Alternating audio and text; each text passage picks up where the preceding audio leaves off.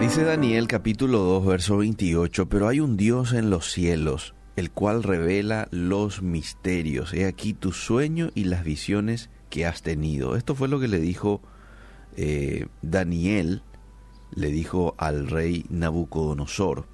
Todos necesitamos soñar, amables oyentes. De hecho, Dios nos creó para soñar sueños y tener visiones, desde José hasta Daniel, Pedro. Es decir, la Biblia está llena de historias de Dios dando grandes sueños a su pueblo. Eh, si queremos servir a Dios, debemos seguir siendo soñadores. Cada persona, cada ministerio y cada iglesia necesita un sueño. Si no estás soñando, entonces te estás muriendo. Tal vez has estado en el ministerio durante tanto tiempo que has olvidado cómo soñar. Algunos pasos para encontrar el sueño de Dios para tu vida. En primer lugar, mantén tu mente abierta para Dios. El profeta Samuel cuando joven no pudo dormir una noche, ¿recordarás? La experiencia. ¿Por qué? Porque él estuvo expectante de una voz que le hablaba y dijo, heme aquí. Esto está en Primera de Samuel capítulo 3, verso 4. Si te mantenés alerta y tu mente abierta, entonces Dios va a comenzar a susurrar sus sueños en tu vida. Pero para esto debes predisponerte, callarte y esperar en quietud. Los sueños no vienen cuando estás corriendo a mil por hora. Los sueños vienen en la tranquilidad y cuando tu mente está abierta a Dios. Entonces, el primer consejo que quiero darte para encontrar el sueño de Dios para tu vida es mantener tu mente abierta a Dios. Y para que esto ocurra, tenemos que en ocasiones parar, tranquilizarnos. En segundo lugar, comienza a pedir consejo. ¿Es mejor admitir tu ignorancia que meter la pata? Samuel había escuchado la voz de Dios tres veces y luego recordás que fue a escuchar el consejo, la instrucción de Elí. Y Elí le dijo, bueno, la próxima que vuelvas a escuchar la voz, lo que vas a hacer es, vas a decir, habla, porque tu siervo oye. Y fue lo que hizo Samuel.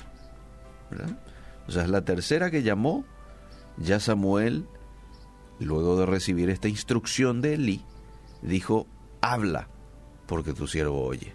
Entonces, sé humilde y sé enseñable. En tercer lugar, prepárate para asumir riesgos.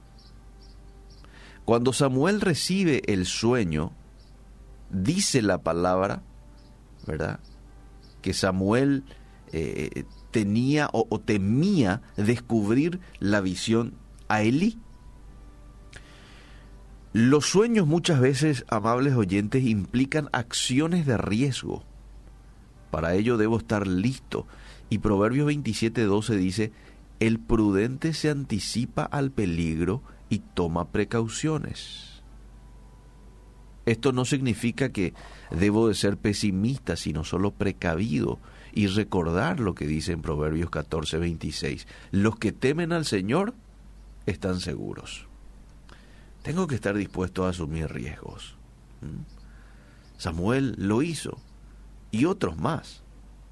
Daniel también en su momento.